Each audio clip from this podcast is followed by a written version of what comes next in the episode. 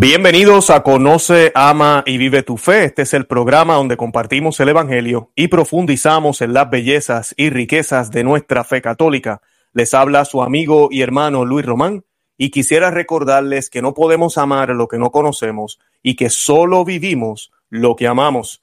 En el día de hoy me acompaña Rostro Nuevo aquí en el canal. Para mí no es Rostro Nuevo, llevo ya eh, unos cuantos años conociendo al padre Wilberto Reyes Garcet, a quien tenemos de invitado hoy un misionero eh, de la Iglesia Católica, por supuesto, de más de 30 años, y él ha cedido hoy a hablarnos del tema del Ave María, la oración eh, del Ave María, el saludo, como le llaman algunos, el Dios te salve, como le decimos en español. Y hoy vamos a estar hablando un poco del origen del Ave María, vamos a estar hablando de las traducciones, porque sí es muy curioso, las traducciones del Ave María, al Hail Mary en inglés, al Ave María en algunos países se quedó esa frase al principio, esas palabras, en español se dice Dios te salve, hay personas que piensan que pedimos que Dios salve a la Virgen. Eh, de todo eso vamos a estar hablando hoy, pero no nos vamos a quedar ahí. También vamos a estar hablando un poco del contenido adicional de esta hermosa oración que es muy rico, como, como frases como bendita eh, tú eres entre todas las mujeres, que a veces hasta en algunas Biblias ya no aparece. Eh, o vamos a estar hablando un poco de caretame, caretomene. Bueno, todo eso. Hay muchísimo, muchísimo que vamos a hablar hoy y es un temazo lo que vamos a tener hoy. Para mí es un honor, una alegría inmensa eh, tener al padre Wilberto Reyes García en el programa, así que quisiera darle la bienvenida oficialmente a Conoce, Ama y Vive tu Fe. Padre, ¿cómo está? Muy bien, gracias a Dios y a la Virgen. Muchas gracias, Luis Román, por tu cordial invitación y accedo con mucho gusto esperando en la Virgen que ella nos ilumine en el Divino Espíritu para que podamos abordar un tema de una oración tan preciada para la misma Santísima Trinidad, porque el mismo Dios fue el que la hizo la inspiró. Mm. Amén, excelente. Y para comenzar, el padre Wilberto va a, invocar la presencia del Señor, de su Santísima Madre, para que encomiende toda la tecnología que vamos a estar utilizando hoy, lo que vamos a estar haciendo, y que nos proteja para que el Señor eh, hable a través de las palabras del padre Wilberto en el día de hoy y que ilumine los corazones de los miles y miles de personas que van a estar viendo este programa en el futuro. Padre, todo suyo. Muy bien. En el nombre del Padre, del Hijo y del Espíritu Santo. Amén. Ave María, gracia plena, Dominus tecum, benedicta tui mulieribus, et benedictus fructus ventris tui, Iesus. Santa María, Mater Dei, ora pro nobis peccatoribus, nunc et in hora mortis nostre. Amén. Gloria Patri, et Filio, et Spiritui Sancto, sicut erat in principio et nunc et semper, et in saecula saeculorum. Amén. Nuestra Señora de la Expectación, ruega por nosotros. Ven Espíritu Santo, ven por medio de la poderosa e infalible intercesión del corazón inmaculado de María, tu esposa amadísima. En el nombre del Padre, y del Hijo, y del Espíritu Santo. Amén. Amén, bendito sea Dios, gracias Padre. Bueno, estamos listos entonces. Yo quisiera pues comenzar brevemente, ¿verdad? ¿Cuál es el origen de la oración del Ave María? Que a veces este, incluso los protestantes, personas que no entienden la fe o incluso hasta algunos católicos están medio confundidos y piensan que el origen pues alguien la compuso o se, se, lo inventamos nosotros. ¿De dónde surge el Ave María? Bien, eh, hay que distinguir mm, dos partes de la oración. Eh, toda ella, en su sustancia, lógicamente es, mm, es bíblica. Eh, la primera parte, que se debe al ángel San Gabriel, trayendo un mensaje de parte de Dios Padre. Hay que tener en cuenta que no es el ángel diciendo lo suyo, sino lo que el Padre le ha dicho que exprese a la Santísima Virgen. Y esa parte primera es Ave María, gracia plena, Dominus tecum, benedicta tui mulieribus. Dios te salve, oh ave, llena de gracia, el Señor es contigo. Bendita tú eres entre todas las mujeres, y bendito es el fruto de tu vientre, Jesús. Pero habría que dejar en, propiamente lo del ángel ese, hasta bendita eres entre todas las mujeres. Esa es la primera parte. La segunda, Santa María, Madre de Dios, ruega por nosotros pecadores ahora y en la hora de nuestra muerte. Amén. De esta segunda parte, Santa María, Madre de Dios, eh, se toma de Santa Isabel también, y bendito el fruto de tu vientre, y bendita tú eres entre todas las mujeres, porque no solo el Padre lo dice a través de San Gabriel, sino que también lo dice el Espíritu Santo por boca de Santa Isabel, el bendita eres entre todas las mujeres. No es una repetición como la exégesis moderna tristemente ha querido imponer y, ha suprimido de la inmensa mayoría de las Biblias. Podemos entrar en ese punto exegético ahora en unos minutos, pero al menos esta es la composición. Dios te salve María, llena eres de gracia, el Señor es contigo, bendita eres entre todas las mujeres. Luego se toma de Santa Isabel, Santa María, Madre de Dios, porque ella dijo, ¿de dónde a mí que la madre de mi Kyrios? Kyrios se usaba en la versión de los 70 griega para significar el Señor, el Dios Yahvé. Kyrios, ¿de dónde la madre de mi Kyrios? ¿De dónde a mí que la madre de mi venga a mí? Por tanto, Madre de Dios, está ahí contenido perfectamente, bendita eres entre todas las mujeres y bendito el fruto de tu vientre. Santa María, Madre de Dios. Luego la Iglesia añade, ruega por nosotros pecadores, ahora y en la hora de nuestra muerte. Amén. Ya que podemos distinguir una primera parte San Gabriel, una segunda parte de Santa Isabel y una última parte tercera, que es más bien la petición de que ruegue por nosotros una vez que es tan predilecta de Dios, tan especial, tan divina, tan única la Virgen, pues se pide de esta forma. Entonces, que en nombre de la Iglesia se pide Santa María, Madre, ruega por nosotros pecadores, ahora y en la hora de nuestra muerte. Amén. Excelente, este excelente, Padre, gracias. Gracias por esa explicación. Ahora, usted habló un poquitito al principio que esta es una de las razones por las cuales quise eh, contactarle a usted para hablar de este tema, porque me han escrito muchísimo al programa sobre la traducción del Ave María al principio, las primeras palabras, y del Dios te salve en español, que es un poco curioso en castellano, creo que es donde único se dice Dios te salve. En italiano y en portugués ellos dejaron el Ave María, se sigue diciendo Ave María, esa palabra, esa frase no cambió lo otro, pues, por, las razones del lenguaje, pues se habla en la lengua de ellos. En inglés se dice Hail Mary, que también es bastante acertado al principio. Eh, pero el Dios te salve a veces causa confusión, se puede entender correctamente porque pues uno puede explicarlo como, como es, pero a veces tiende a veces las personas a confundirse un poco, eh, tal vez no es correcta la traducción, tal vez sí lo es, no sé, esa, esa sería mi pregunta. Eh, si es correcta esa traducción del Dios te salve, no sé si es de dónde sale también, no, no estoy seguro, padre. Y si, y son dos preguntas aquí. Y si podría ser una opción, como algunos están eh, proponiendo, decir alégrate María en vez de salve o ave María. Esa sería la pregunta.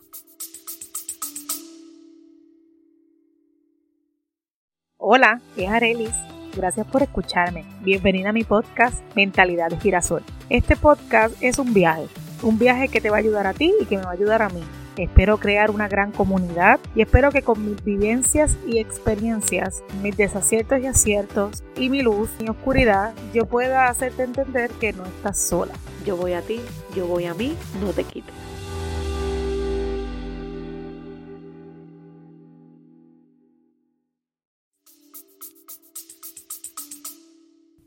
Bien eh, mm, lo que sucede aquí es que nos encontramos ante una interjección. Las interjecciones pueden ser propias. Eh, estoy hablando ahora de gramática castellana básica, ¿no? que solemos más o menos eh, conocer. Las propias pues ya tienen un sentido unívoco. No hay otra interpretación posible. Uf, ah, o qué sé yo, son como exclamaciones, interjecciones que se conocen propias y estas no dan pie a ningún equívoco. Sin embargo, hay otras que sí dan pie a algún equívoco porque son utilizadas no en el sentido literal, sino en el sentido de lo que por el uso, por la costumbre, por razón de la significación en cuanto a interjección se le da. Esto significa, por ejemplo, eh, cuento la anécdota de, porque es un término ciertamente que es equívoco, en el sentido de que uno puede entenderlo equivocadamente. No está mal, no es incorrecto, pero sí es equívoco. Yo recuerdo una vez, estaba rezando un rosario y se me puso con un colaborador que me llevaba de un sitio a otro, y en un camión se puso al lado mío un protestante y desde el camión me gritó, eh, mira, María está salva ya, déjate de estar pidiendo que se salve. Por supuesto, eso denota una ignorancia inmensa del castellano básico, de lo que son las interjecciones, de lo que, porque lógicamente lo último que va a pensar un católico es en estar rezando por la Inmaculada para que se salve. Porque por ser Inmaculada, llena de gracia, que lo podemos abordar dentro de unos momentos, ese, pues lo menos que pasa por nuestra cabeza como católicos es que necesite salvación, porque es la predilecta, la hija predilecta del Padre, la escogida por Dios, la esposa del Divino Espíritu, madre del Hijo en cuanto a ese verbo que en ella se encarna, y por tanto es un ser ya protegido y guardado por Dios de manera tan extraordinaria que a ningún católico le cabe duda no solo de que haya que pedir salvación ninguna, lo que sonaría blasfemia para ella, porque se negaría la fe en ella que enseña la tradición, la escritura y la iglesia, sino incluso que para los católicos es, tan absurdo que ni siquiera nos pasa eso por la mente. Entonces, ¿qué pasa? Es una interjección.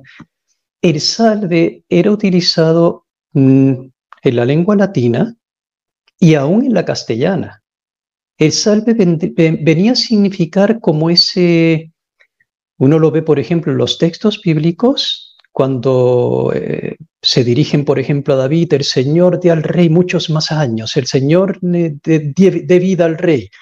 Pues el salve es en esa misma línea en la que expresa el deseo de que a la persona a la que se saluda tenga vida y la tenga en abundancia, la tenga en alegría, en felicidad, en salud, son distintas maneras de expresión. Salve al rey, salve su majestad.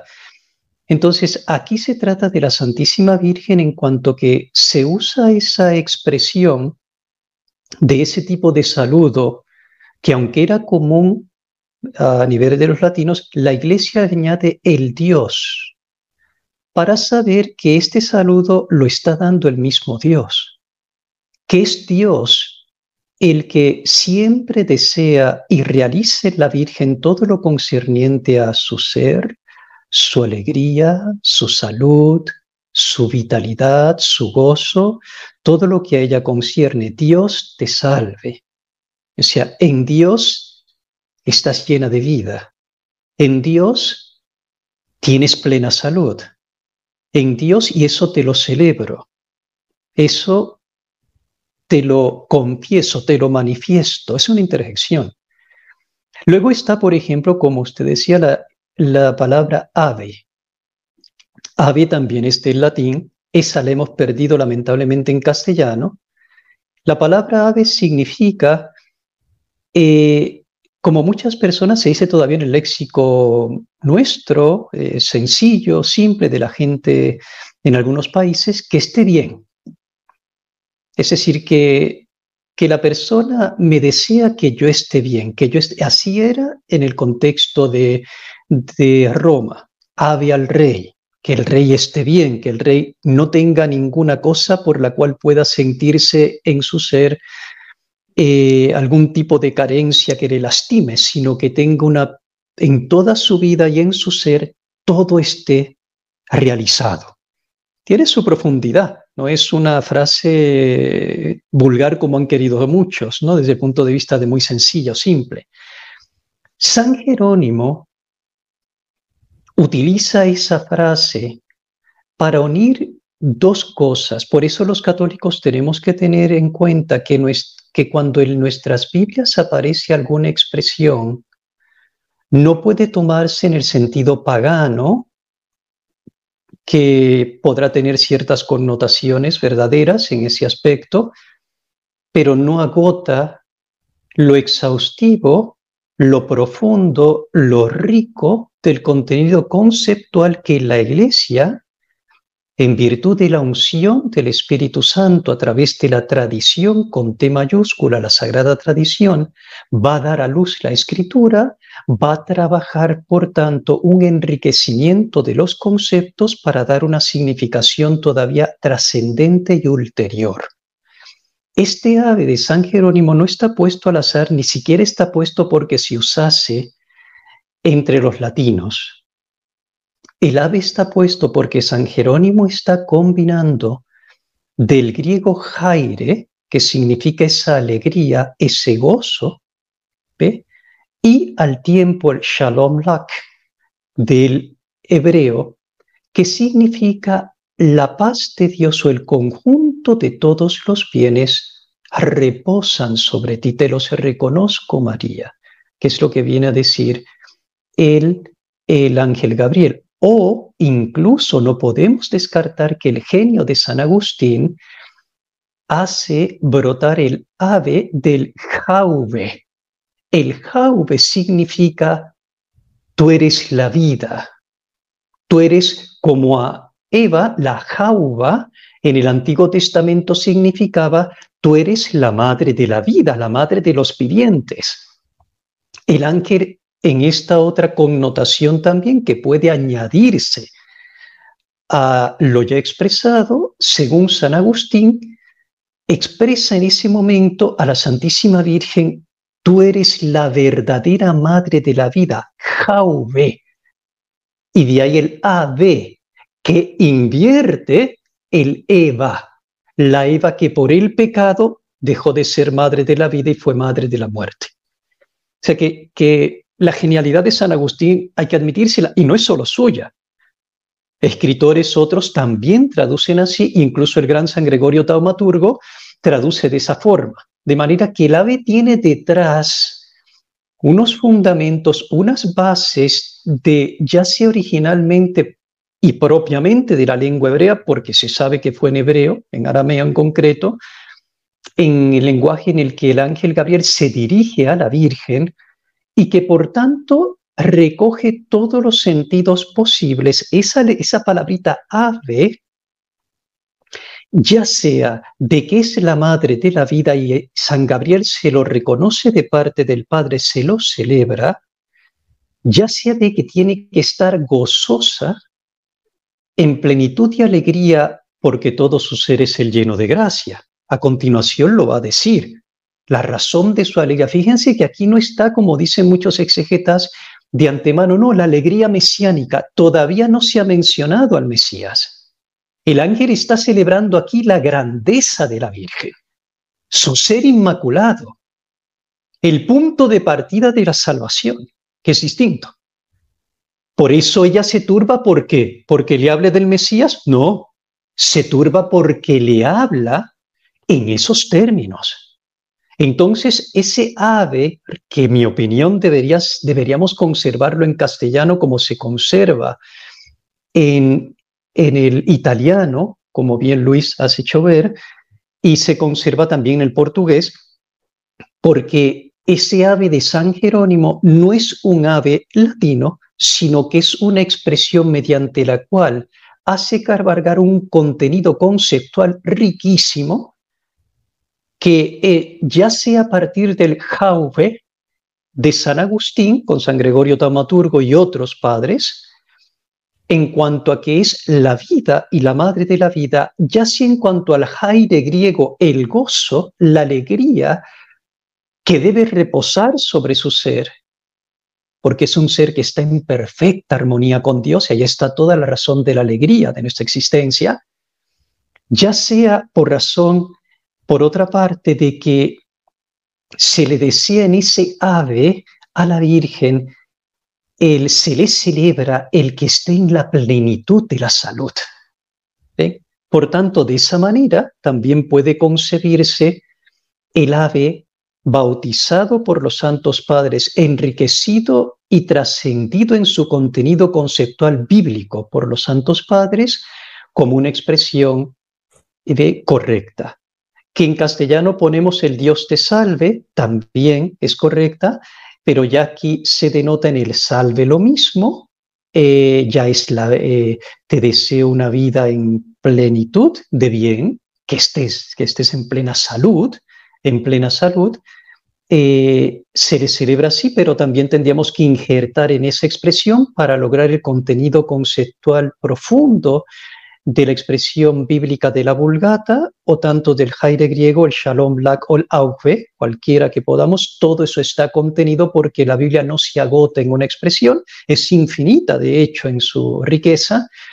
Habría que entonces en ese aspecto sentirnos contentos de que también estamos saludando a la Virgen, deseándola que esté en salud plena o felicitándola porque es la que está en plena salud, pero a la vez tenemos que injertar en ese sentido en nuestro castellano la realidad de que ella es hecha, ella goza de la mayor y más alta de las alegrías porque está en perfecta armonía y unión con Dios y solo eso hace feliz, repito una vez más, y al tiempo la alegría, además de esa unión y esa salud, junto a ello, la alegría de ser la vida, porque después de ella nace sin pecado original, nace inmaculada y por tanto toda la vida de Dios a plenitud reposa en su ser sobrenaturalmente, superdotándola por la gracia, de forma que es un ser único y singular cuya vitalidad de Dios en ella es como nunca se vio en ningún otro ser por su intensidad, riqueza y extensión. Como ve Luis, no es tan fácil traducir, Tampoco podemos ver eh, y circunscribir a unas determinadas literalidades o reducciones los vocablos que usamos bíblicos, sino que tenemos que dejar que el magisterio, los padres, la iglesia, la vulgata con toda su autoridad de inerrancia, de sustancialmente fiel, no solo en toda su totalidad, sino incluso críticamente, sustancialmente fiel. Solo accidentalidades podían ser tenidas como no fieles y a eso no se hace caso. Entonces tenemos que tener como todas estas un magisterio, una iglesia, unos santos padres, todo esto para poder en su contexto profundizar y sacar a luz lo que realmente nuestra fe nos dice en este aspecto, en este aspecto específico de la salutación angélica. Entonces, por ahí, esto es en cuanto a lo que se refiere el Dios te salve, o el ave, o el jaire, o el shalom lak, o el auve. Todo eso cabe dentro y no me es fácil explicar no y sintetizar una cosa tan rica. Por eso me he ido por tantas matizaciones, para que entiendan nuestros hermanos católicos la riqueza del saludo que el mismo Dios quiso a través del ángel comunicar a su hija predilecta, el mismo Padre. Amén, excelente, Padre, ¿no? Y es por el por el contenido del mensaje, que ahora vamos a hablar ahora de llena de gracia. No puede ser cualquier saludo, pero quería, Padre, si nos dijera, y sé que esta pregunta tal vez no la puse así en la manera en que se la envié, pero quería preguntarle, algunas Biblias ahorita eh, que uno mira, eh, esa es una pregunta muy común que me hacen, ¿qué Biblia? ¿Qué Biblia uso? Jerusalén, aquella, la otra. Muchas dicen, alégrate María. ¿Se pierde algo de eso? Porque creo que sí, por lo que usted acaba de mencionar, de, ese peso que tiene lo que continúa, porque no podemos verlo solo, ¿verdad? Ave María, pero viene luego gracia plena, ¿verdad? Llena de gracia. Hay, hay un contexto eh, que es el que San Jerónimo rescata. Eh, que eh, está bien que estas Biblias ahora digan, alégrate, María. Sí, sí es correcto en el sentido de que el texto griego en el que San Lucas escribe es Jaire. Y Jaire significa también alegría. Pero volvemos a lo mismo. Tenemos que incluir todos los contenidos expresados en cualquiera de, las, eh, los vocablos que usemos. Si usamos Jaire, vamos a entender que es la alegría, el gozo de un ser en plenitud de salud en Dios. Ahí entra el ave de un ser que está en plenitud de bien en Dios, ahí entra el salve, de un ser, por otra parte, que goza de la paz de Dios y como en ella reposan todos los bienes, de Dios, porque eso el, Shalom Lak significa eso, el conjunto de todos los bienes. No, no careces de ninguno. Te deseo todos los bienes de Dios o te los celebro en este caso del ángel Gabriel. Estamos entendiendo que la alegría que, la, que el ángel Gabriel se debe precisamente a todas estas realidades, a que es la madre de la vida, a que es en quien reposa la vida en Dios, la que está en armonía perfecta con Dios, en perfecta salud, en perfecto eh, estado vital del ser, y en todos cuantos matices podamos nosotros, ve ahí, conjugar todas estas expresiones. Por tanto, es una expresión literal del griego. Si se me pregunta a mí personalmente qué me agrada más, me agrada más con la tradición el ave de San Jerónimo. Creo que es la expresión incluso desde el punto de vista de nuestro castellano la que mejor suena y la que mejor se prestaría a extraer de ella el jugo de este contenido conceptual tan rico, conforme ya lo explicaba en su día eh, esa madre de la vida, esa vitalidad única, el mismo San Agustín, San Gregorio Taumaturgo, o sea, tiene una tradición muy importante, el, el ave tomado, y ningún padre, ningún santo padre jamás protestó por el ave, y, y, tampoco lo contrapuso y dijo, no, no, Jaire es mejor. Y no, tenemos que abarcarlos todos y por tanto puede ser correcto decir el Jaire, puede ser correcto decir igual la paz sea contigo, Dios te guarde, que se traduce a veces mucha, en algunos contextos de comentaristas. Eh, o sea, el, concepto es muy rico para agotarlo en un solo término. Yo, por amor a la tradición y pensando en lo que más conviene a nuestra fe católica en estos tiempos de tanta confusión en los que parecemos apartarnos de la tradición de una forma tan agresiva, poniéndolo todo en duda, eh, desautorizando de la manera más feroz la vulgata y haciéndola ver como que está superada, como que es mediocre, como que tantas otras cosas que el modernismo infiltrado con la masonería eclesiástica en su afán de un falso ecumenismo, perdone que entre en temas no muy agradables, pero esta es la realidad, han logrado incluso meterse en el ámbito de la escritura para trabajar en ella un cientificismo eh, que prescinde de tal forma de la tradición y del magisterio que crean unas piezas escriturísticas bastante neutrales para congraciarse con judíos y protestantes. Lo siento mucho. Yo soy católico, yo no necesito congraciarme con mis hermanos que por los que tengo que pedir para que vengan a la verdadera fe. Yo lo que necesito es que mi identidad como católico sea precisada, sea profundizada, sea mantenida la tradición, seamos enriquecidos en esa tradición bimilenaria que tenemos en la fe, sin que me vengan a decir después del siglo XX que algunas cosas ya no son y que otras no fueron, como por ejemplo, y perdone que meta este inciso, Luis, pero esto es bien importante, lo que concierne a el consenso exegético ahora que niega que en el Génesis la Virgen sea la que aplasta la cabeza de la serpiente, que es el Señor. Por supuesto que el Señor lo hace, es evidente, Él es Dios. Es el verbo encarnado, es el que muriendo en la cruz destruye a Satanás. Muy bien, todo eso es cierto.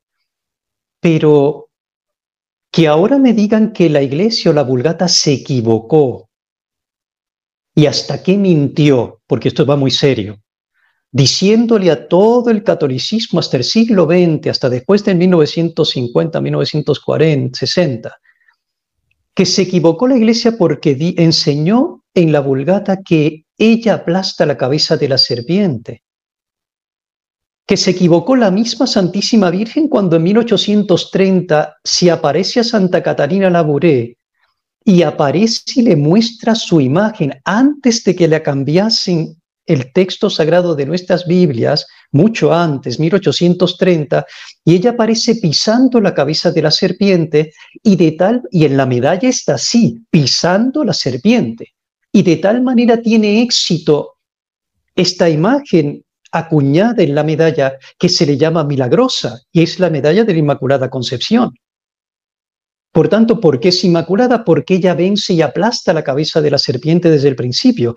¿Y por qué la Virgen se aparece así si luego resulta que ella no es la que aplasta la cabeza de la serpiente? ¿Me está engañando? ¿Me engaña la iglesia al aprobar esa ¿Me engaña Dios al hacer milagros tan apoteósicos como ha hecho a través de la medalla milagrosa para manifestar que esa aparición con todo lo que expresa en la visión la santa es auténtico? Creo que tenemos que andar con muchísimo cuidado y recato. Y no solo eso, cuando nos movemos en el ámbito exegético, nos encontramos con la ítala, una versión muy antigua latina, que pone ella aplasta la cabeza de la serpiente. Esto no fue solo la vulgata. Y todavía más, el filósofo y rabino Filón, él nació 20 eh, años antes de Cristo y murió en el año 45 después de Cristo. Por tanto, cogió todo lo que fue la muerte de Jesucristo en la cruz y demás, y bueno, de hecho él habla de forma inadecuada sobre Jesucristo nuestro Señor, porque por supuesto era judío, no lo quería aceptar como Mesías, pero él escribe citando el texto de las versiones originales y él, él tuvo acceso a los textos más antiguos y a los que tuvo San Jerónimo, que hoy han desaparecido, y él cita siempre, ella aplasta la cabeza de la serpiente. Eso a él no le interesaba de ninguna forma porque él era judío, pero no podía ir contra la versión griega que en Alejandría conocía antigua, que no se había corrompido tanto esa versión de los 70 como la de hoy, y conocía la versión hebrea, que no se ha corrompido tanto como el texto masorético actual. Entonces tenemos, tenemos judíos de antes de Cristo y después de Cristo que viven durante toda esta época de la evangelización, que no tienen duda que la expresión del Génesis 3.15 es ella. Flavio Josefo, otro judío, que a partir del 40 hacia el 100 vivió, 40 después de Cristo hacia el 100, historiador judío, cita el mismo texto y siempre cita ella aplasta la cabeza de la serpiente. O sea, los mismos historiadores o filósofos o rabinos judíos de aquella época que tenían acceso a los códices más antiguos, todos a una decían que decía ella, no él. Todavía el mismo judío, un famoso judío eh, de la, pero este ya es del medievo, Maimónides, famoso él, pero este es el medievo, este, este judío decía lo mismo, que era ella aplasta la cabeza de la serpiente y todavía más en la versión interlineal que sale en 1571-1572 siglo XVI, se pone interlineal, se pone en ese versículo en hebreo la palabra ella, no se pone él. San Roberto Belarmino dice, la cosa no está tan clara como creen los judíos, porque yo he tenido códices en mis manos que dicen ella. El mismo doctor en teología, el teólogo Taylor Marshall, hizo un estudio y se encuentra que todavía quedaron dos códices y existen actualmente que dicen ella, no él. Aparte, los santos padres ya discuten cómo los judíos de los primeros siglos buscaban destruir toda evidencia en lo que concernía a respaldar la fe católica, el Mesías, la Santísima Virgen, y por eso empezaron a cambiar conceptos y a cambiar la Biblia. Y después acusaban a los católicos que estábamos usando una Biblia que no era la auténtica.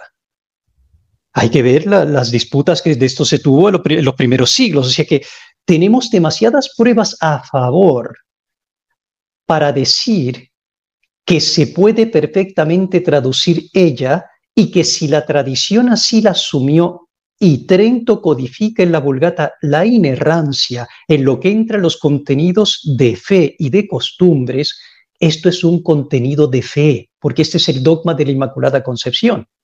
Ella aplasta la cabeza de la serpiente. Por supuesto, yo esto, exponerlo yo hoy en día ante una influencia de un ecumenismo tan falso como lo que tenemos metido hoy en la Iglesia, que quiere congraciarse con todos menos con la propia identidad católica. Claro, esto no se acepta de ninguna forma porque va contra, eh, eh, contra ese sacrificio en el altar del falso ecumenismo que se ha hecho de muchas verdades católicas o identidades propias nuestras para quedar bien con protestantes y con judíos, en el diálogo en, el caso de los judíos interreligioso. Entonces, claro, esto no se va a aceptar nunca, porque va contra hoy en día el dios del falso ecumenismo, que hasta culto se da las pachamamas de forma pública. Ya usted, puede imaginarse hasta dónde llegamos en este exceso. Por tanto, ante hoy en día un cientificismo mal entendido que muchas veces toma la Sagrada Escritura y sin fe lo mutila, sin compasión, porque es la opinión de varios exegetas que no hacen magisterio ni son magisterio de la Iglesia, uno puede libremente afirmar que yo puedo creer y tengo evidencias y fundamento para, como lo tienen teólogos de la categoría de Taylor Marshall, o lo tienen muchos otros y los mismos santos padres, que ninguno puso en duda que ella aplasta la cabeza de la serpiente. Ninguno jamás corrigió a San Jerónimo en su época. San Agustín conocía también textos griegos de entonces. Él dominaba perfectamente el griego y el latín. Jamás San Agustín censura a San Jerónimo por haber puesto ella aplasta la cabeza de la serpiente. Luego estamos ante una cosa demasiado seria, estamos ante una tradición, estamos ante un magisterio. Estamos ante la creencia de todos los santos padres que nunca puso en duda esto. Y una exégesis moderna que ahora presume ser más sabia que los santos padres sobre texto de las críticas textuales y sobre texto de ciertos procederes pseudocientíficos a veces se creen en, la capacidad y el derecho de mutilar textos y desaparecer textos del o cambiarlos porque así va a favorecer más el ecumenismo? Me perdona. Yo no me fío de falsos ecumenismos o de interpretaciones tendenciosas.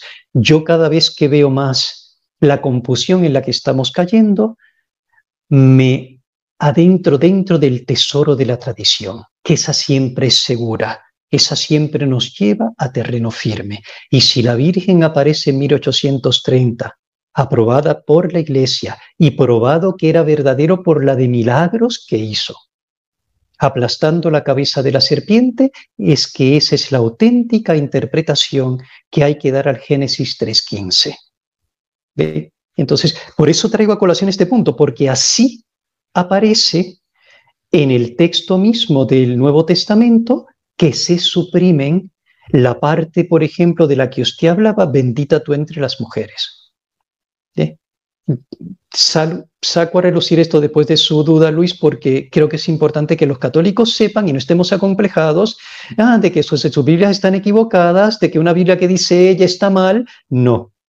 Tenga mucho cuidado porque tenemos el respaldo de toda una tradición, de todo un concilio que definió de forma dogmática la inerrancia de la Vulgata, e incluso de exégetas modernos que han hecho estudios y que se dan cuenta de la manipulación y de, de la adulteración de muchos textos por la corrupción de los mismos en orden a que los católicos no tuviésemos un mayor fundamento para justificar nuestra fe en las escrituras y así ellos justificar más sus creencias judaicas o sus creencias protestantes.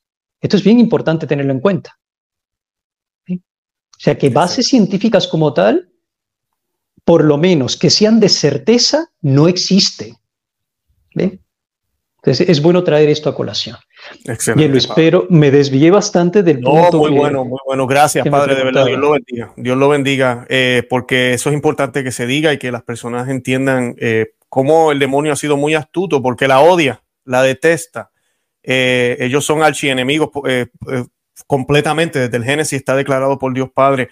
Ahora, ¿qué significa, Padre, llena de gracia? Brevemente, sé que esto lo, explican muchos sacerdotes, pero quisiera que usted nos dijera algo sobre el término eh, careta omene, no sé si lo estoy pronunciando bien, eh, llena de gracia o gracia plena en la oración eh, del Ave María. Llena de gracia porque recibió una gracia o qué significa realmente. Sí, la expresión es singular, solo se expresa de esa forma en ese, en, esas, en ese solo momento por el arcángel San Gabriel.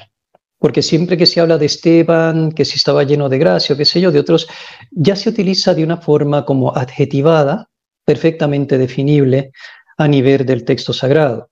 Aquí no. Aquí hace función nominativa. Está hablando de un nombre. El ángel le está llamando es un pasado del participio perfecto griego que expresa un tiempo que no conocemos en castellano, porque es una realidad pasada que persiste en el presente y que por tanto denota una cualidad del ser. Se trata de la que ha sido y sigue siendo, porque eso eres, porque eso es lo que te defines, es tu nombre, la llena de gracia.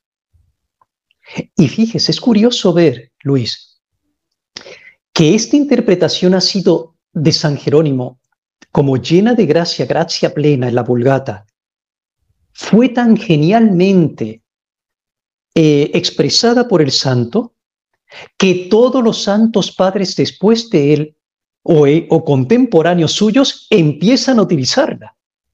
Ninguno utiliza favorecida, ninguno utiliza este, ningún otro tipo de, las, de los ciertos eh, giros que le dan lingüísticos para poder acomodarse a interpretaciones más vagas. No, todos como si fuese el Espíritu Santo, codificando, por así decir, un término, un concepto, una realidad en la fe de la Iglesia todos los santos padres a una, ni uno solo jamás cambió la expresión gracia plena sobre la Santísima Virgen.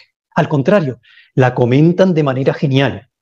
Entonces significa el que mene del griego, la que ha sido, sigue siendo y es un constitutivo de tu ser, el estar por tanto llena de gracia, desbordada de la presencia de Dios en tu ser, desbordada de sus dones, de sus carismas, desbordada de su gracia, por tanto, sobrenaturalizada, divinizada por Dios, y por eso eres la Inmaculada, porque no solo Inmaculada en el sentido negativo de que no careces, de que careces de toda mancha, sino porque eres la en plenitud de todo cuanto Dios pueda comunicar de bienes a un ser, en el orden sobrenatural y divino en el que Él obra nuestra transformación para unirnos a Él.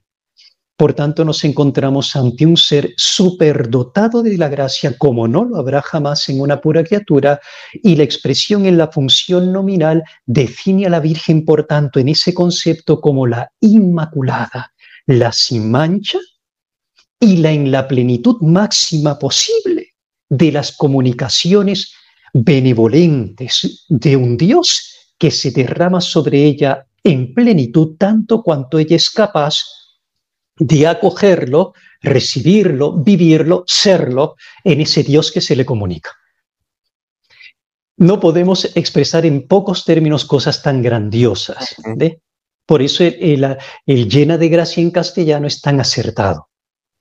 Qué bien, qué bien. Padre, ¿y es correcto decir Señor es contigo o el Señor está contigo? Que a veces escuchamos.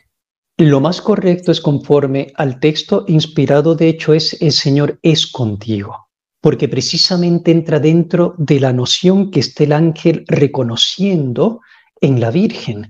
Tú eres la en plenitud de los bienes de Dios, Shalom Lak, que reposan sobre ti. Tú eres la vida, la madre de la vida, en quien la vida está en su plenitud más perfecta para dar vida a otros.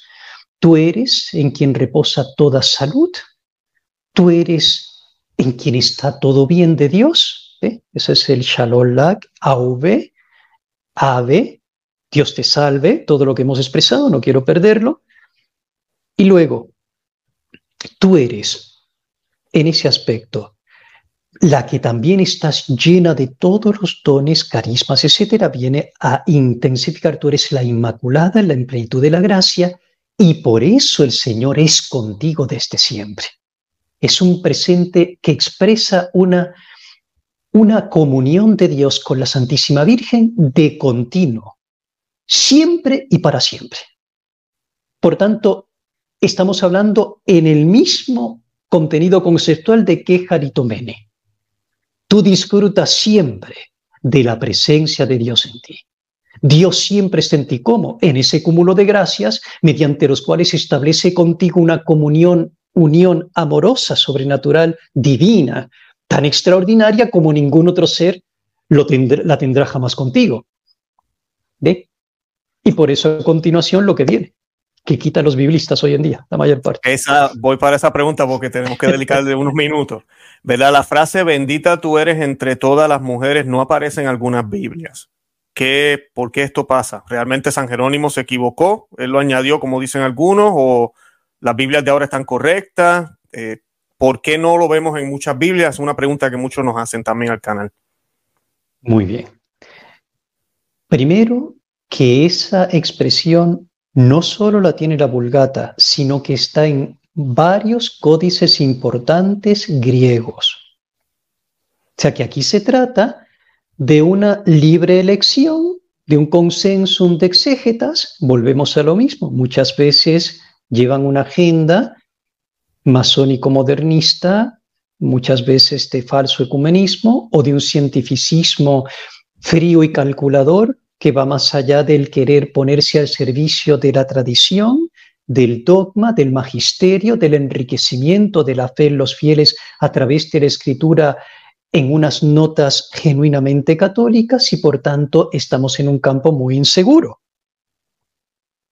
Yo, viendo los escritos, sigo a aquellos exégetas que no se atrevieron a quitar nunca el texto.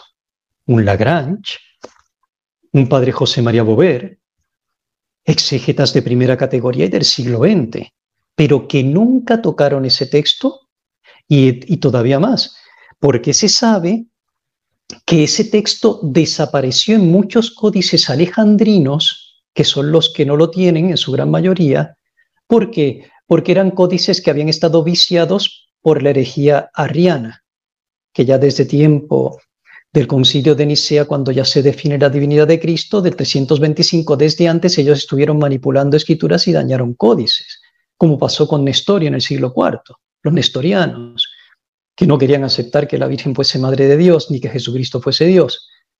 Y, y Arrio negaba la divinidad de Cristo. Por tanto, se han dado a lo largo de la historia ciertas manipulaciones dañinas a los códices y ciertos cambios, como hicieron los judíos con los textos masoréticos o con el mismo con textos de los 70, probado, como lo he hecho ya, por los mismos judíos. Eh, y una vez que esto existe, dice el gran José María Bover, que no se puede de ninguna manera prescindir de esta expresión. ¿Por qué? Porque esa expresión tampoco es la misma de Santa Isabel. Santa Isabel dice, bendita eres entre todas las mujeres y bendito es el fruto de tu vientre. Es una aparte. Yo le voy a preguntar algo, Luis, muy serio, muy serio. Y esto se lo pregunto a los exégetas modernos, que han querido seguir esta, esta labor de mutilación de textos muchas veces de forma atrevida. ¿Ustedes creen o crees, Luis, que es para nosotros como católicos eh, verdadero que la Iglesia y la Vulgata y los códices que hasta ahora se tenían también como genuinos, que nos hayan engañado por, resulta que hasta 1960 prácticamente. O sea, nos engañaron los códices porque entonces nosotros hemos creído toda la vida que San Gabriel de parte de Dios le dice a la Virgen, bendita eres entre todas las mujeres. Esto es muy serio. los, copistas de los textos sagrados, si bien había algunos añadidos como la famosa coma de San Juan que se conoce, no obstante, los grandes eh, teólogos de la iglesia siempre decían, pero es parte de nuestra fe, no se puede cambiar.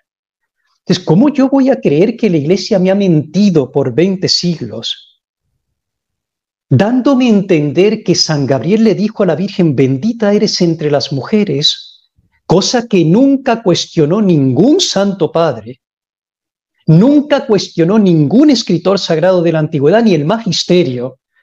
Y ahora resulta que Gabriel no le dice a la Virgen, bendita eres entre las mujeres, sino que eso ha sido un copista que se ha atrevido a coger de Santa Isabel la mitad del segmento de su oración y que se lo ha pegado aquí a conveniencia por devoción propia, cuando los copistas de antes hacían estas copias con tanto escrúpulo, porque lo que dice el Apocalipsis de que todas las plagas que están en el libro caigan sobre el que cambie una sola palabra, los copistas eh, al final lo empezaron a atribuir a toda la escritura, porque era palabra de Dios y no se podía adulterar. Y era la concepción entonces de los grandes copistas. De cómo es posible que exista en la iglesia esa mentira ante una burgata que no tiene error y que resulta ahora que es que nos mintió por más de 21 siglos diciendo, y los santos padres todos nos mintieron, diciéndonos que el ángel dijo, bendita eres entre las mujeres. Esto es muy serio, Luis. Con esto no se puede jugar. Es imposible creer que el magisterio de la iglesia, que tiene la asistencia infalible del Espíritu Santo, se equivocó por 20 siglos y que se le pasó que San Gabriel nunca dijo eso que eso solo lo dijo Santa Isabel. Me perdonan, esto no es cuestión que la resuelvan los exégetas, mutilando textos. Esto pertenece al magisterio, la exégesis tiene que estar al servicio del magisterio y no se pueden mutilar textos sin que haya certeza. Yo he buscado los mejores comentaristas de este texto, 30 años llevo en esto, siempre viendo los mejores comentaristas y los más fieles a la fe. Ninguno tiene certeza jamás de que este texto haya sido que se cogió de Santa Isabel y se puso aquí. Esos son solo opiniones de algunos exégetas, pero no es ni la fe de la Iglesia, ni es su magisterio, ni es la enseñanza oficial de la Iglesia. Es una opinión exegética.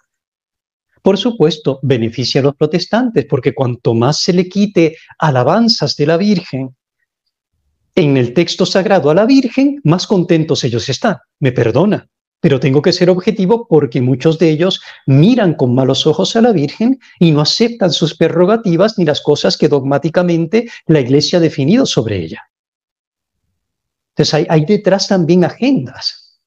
Por tanto, los católicos debemos saber que esas palabras también el Padre las manda porque, se, porque complementa. El Padre José María Bover lo explica perfectamente con otros exégetas de nuestra época. Esas palabras acentúan el porqué de un saludo tan extraordinario, el por qué ella es la Inmaculada llena de gracia, porque es la bendita escogida entre todas, la única y distinta entre todas las mujeres. Y por eso la Virgen a continuación se turba porque no sabía qué tipo de saludo, o sea, e, ella en su, en su abismal humildad, al recibir esa catarata, porque ella captaba mejor que nosotros la profundidad conceptual y riquísima de todas y cada una de esas expresiones. Ella se queda confundida, se conturba, tiene una turbación, dice el texto inspirado griego, intensa dentro de ella en la cual ella se conturba y dice eh, eh, eh, ella misma, o sea, ella se, turba porque ella ve que de parte del Padre el ángel le está haciendo una radiografía, está sacando a relucir la grandeza maravillosa de su ser. Y ella tenía todo eso oculto en el santuario de su alma, en el abismo de su humildad. Pero el ángel precisamente a continuación le va a explicar, te estoy diciendo que esto eres de parte del Padre, y te reconozco tal cual eres de parte del Padre, porque has sido escogida precisamente por ser tan rica en Dios para ser la madre del Mesías. Esa es la razón de ser de un saludo tan extraordinario. Por eso muchos cuando aplican el jaire, a principio no es el gozo mesiánico, no. Todavía no le he hablado del Mesías, es el gozo por la Inmaculada, porque es la llena de gracia, porque es la criatura que trasciende a todas sin comparación. Es la criatura más amada de Dios, más llena de Dios sin comparación que ninguna otra. Y eso es, el ángel está celebrando que es la Inmaculada, la llena de gracia, la bendita entre las mujeres, la única en su género, en su ser, la que todo lo trasciende y solo es trascendida por Dios.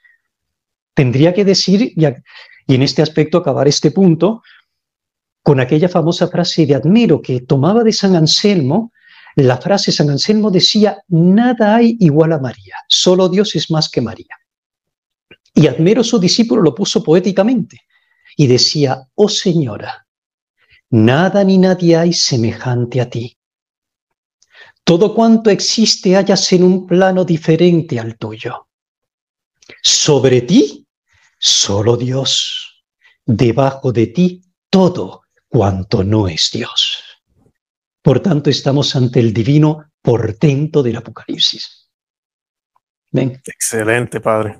Excelente, gracias, Padre. Se nos está acabando el tiempo, que sé que usted también tiene su, agenda, pero quería, no me puedo ir. Ya hablamos del origen de la segunda parte. Eh, voy a irme a la última pregunta. ¿Es correcto decir por nosotros los pecadores o por nosotros pecadores? Sin el lo. de las dos formas se puede, se puede expresar en nuestro castellano porque así se entiende. Eh, pero por nosotros pecadores, pues suena más normal y quizá más literal de acuerdo a la expresión latina de Santa María, ora pro nobis peccatoribus, por nosotros pecadores. Ora pro nobis peccatoribus, nunca timora mortis nostre, ahora y en la hora de nuestra muerte, amén, por nosotros pecadores. Suena como, y recuerde que la Ave María sale del latín. Es la lengua originaria de la cual sale nuestro Ave María al castellano. Por eso yo personalmente dejaría en el Ave María la palabra ave al comienzo, como la tienen en italiano y la tienen a través que concentra todo el contenido conceptual, y en nuestro castellano sonaría más exacto, a mi entender, ¿ve? Más de acuerdo a la tradición y al ave en su contenido conceptual riquísimo del latín, de San Jerónimo. Eh, y por supuesto que aquí ruega por nosotros pecadores, ahora y en la hora de nuestra muerte. Amén. El, el, artículo no es necesario añadirlo, porque no precisa nada.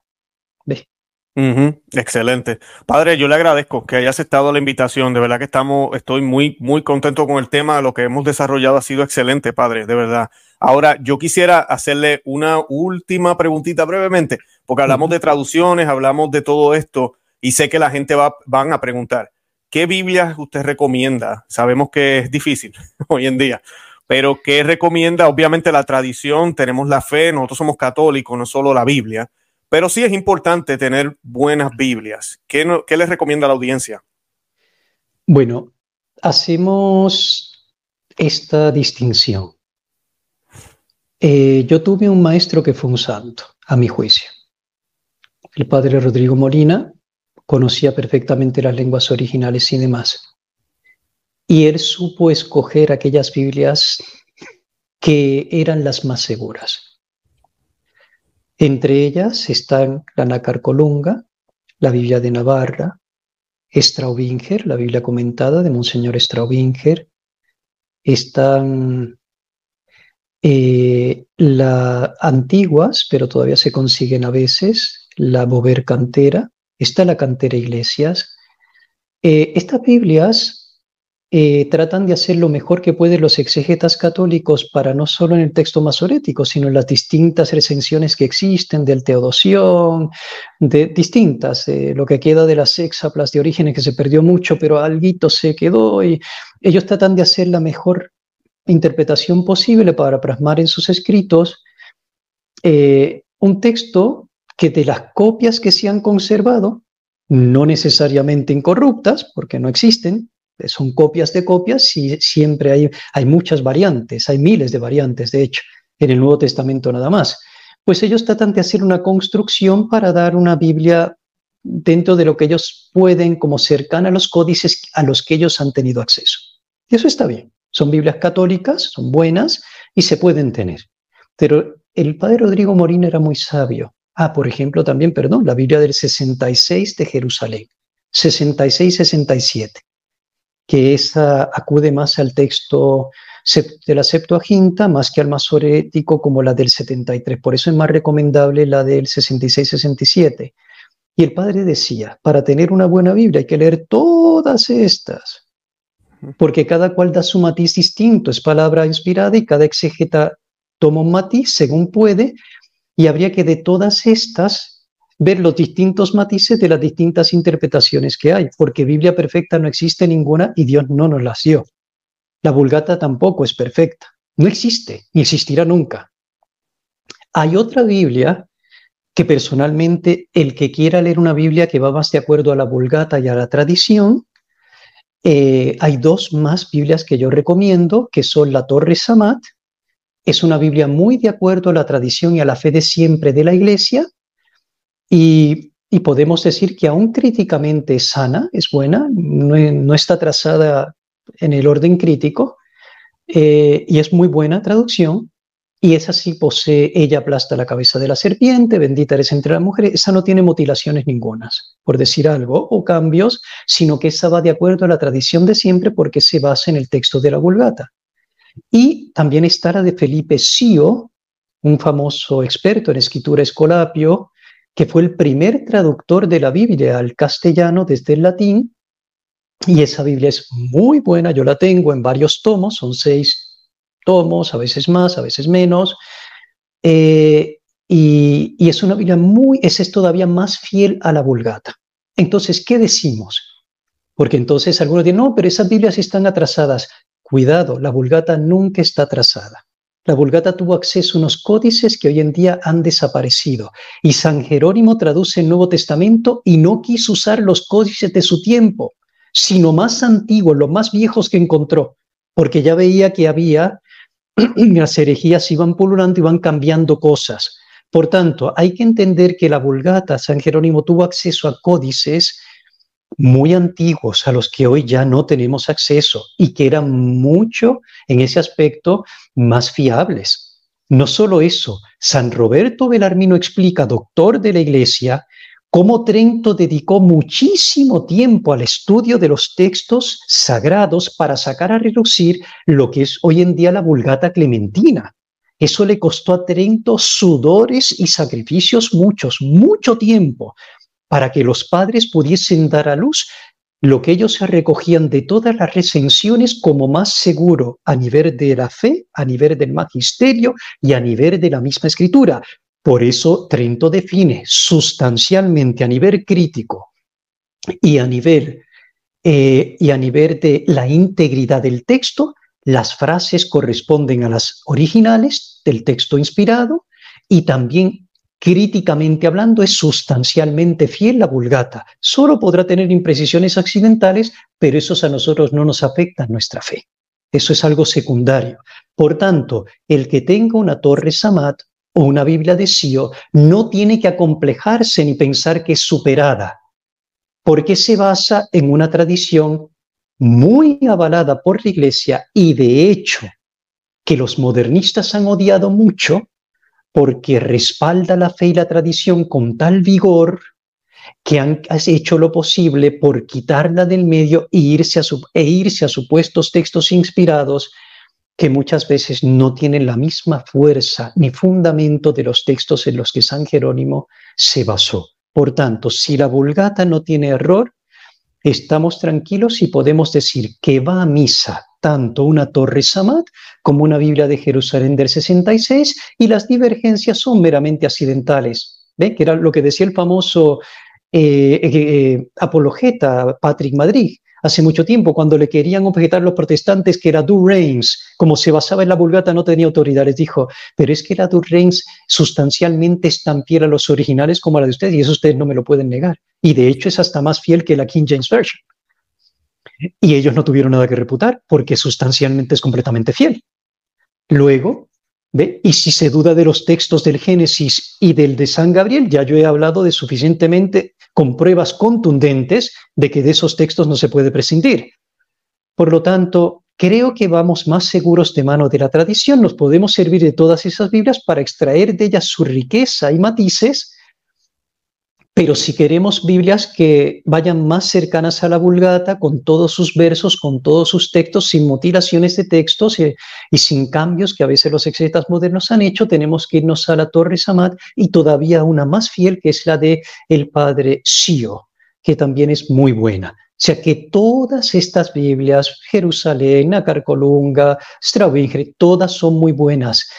Eh, la misma de Sio todas, todas pertenecen a nuestra iglesia, a nuestro magisterio, a nuestra enseñanza, no se contradice la una a otra. En todo caso, será la opinión de un exégeta que no quiso poner ese verso aquí, el otro sí. Muy bien, ahí es uno lo respeta. Yo prefiero leer la Biblia con los santos padres y los santos padres no hacen ninguna mutilación a la vulgata. Excelente, padre. Yo le, le, invito a, bueno, le invito a la audiencia que oren por el padre Wilberto para que el Señor le dé salud, lo ayude, lo, le dé eh, fuerza para que pueda seguir eh, llevando su ministerio como misionero, como pastor eh, y seguir ayudando a las almas en este mundo donde de verdad necesitamos mucha luz, donde hay mucha confusión. Padre, yo le doy un minuto si quiere concluir con algo y que nos dé la bendición. Y con eso cerramos el programa. Sí, tengo que celebrar ahora el santo sacrificio de la misa. Entonces, prefiero dar la bendición. Creo que sí. Le agradezco mucho, Luis, por la labor que, que usted se esfuerza por hacer eh, en su programa en orden a poner en claro la verdadera fe. Sé que es muy mal interpretado, sé que es muy calumniado. Eh, pero sé sus intenciones, lo conozco personalmente hace años y sé que siempre se mueve en lo que usted ve y considera siempre que es más seguro y más enriquecedor para nuestra fe y por tanto va por territorio firme. Que haya cosas opinables, eso es secundario. Eso a nosotros lo que interesa es que todos luchemos por la vivencia de la auténtica fe católica sin degradación ninguna bajo el magisterio y la tradición de siempre. Y en eso es en lo que usted se esfuerza por trabajar, por lo que le felicito en este aspecto. Y pido a muchas de las personas que sean en este aspecto con usted más objetivos en sus juicios y que traten de tener equilibrio. Muchos de ellos están heridos por la peste del modernismo sin darse cuenta y cuando usted dice algo que va contra lo que el modernismo ha sembrado venenosamente en ellos, se llenan de coraje, de resentimiento, y es porque les ciega la pasión. No tienen razón en lo que juzgan. Bueno, ahora culmino, Luis, con la bendición a todos. Dominus vobiscum. Ecco, spiritu tuo. Benedictio Dei omnipotentis, Patris et Filii et Spiritus Sancti, descenda super vos et maniat semper. Amén. Padre, gracias. Dios lo bendiga. Eh, bueno, ya con eso nos despedimos, que se nos tiene que ir el Padre. De verdad que los amamos en el amor de Cristo. Y Santa María, ora pro nobis. Santa María, ruega por nosotros. Que Dios me los bendiga. Bye bye.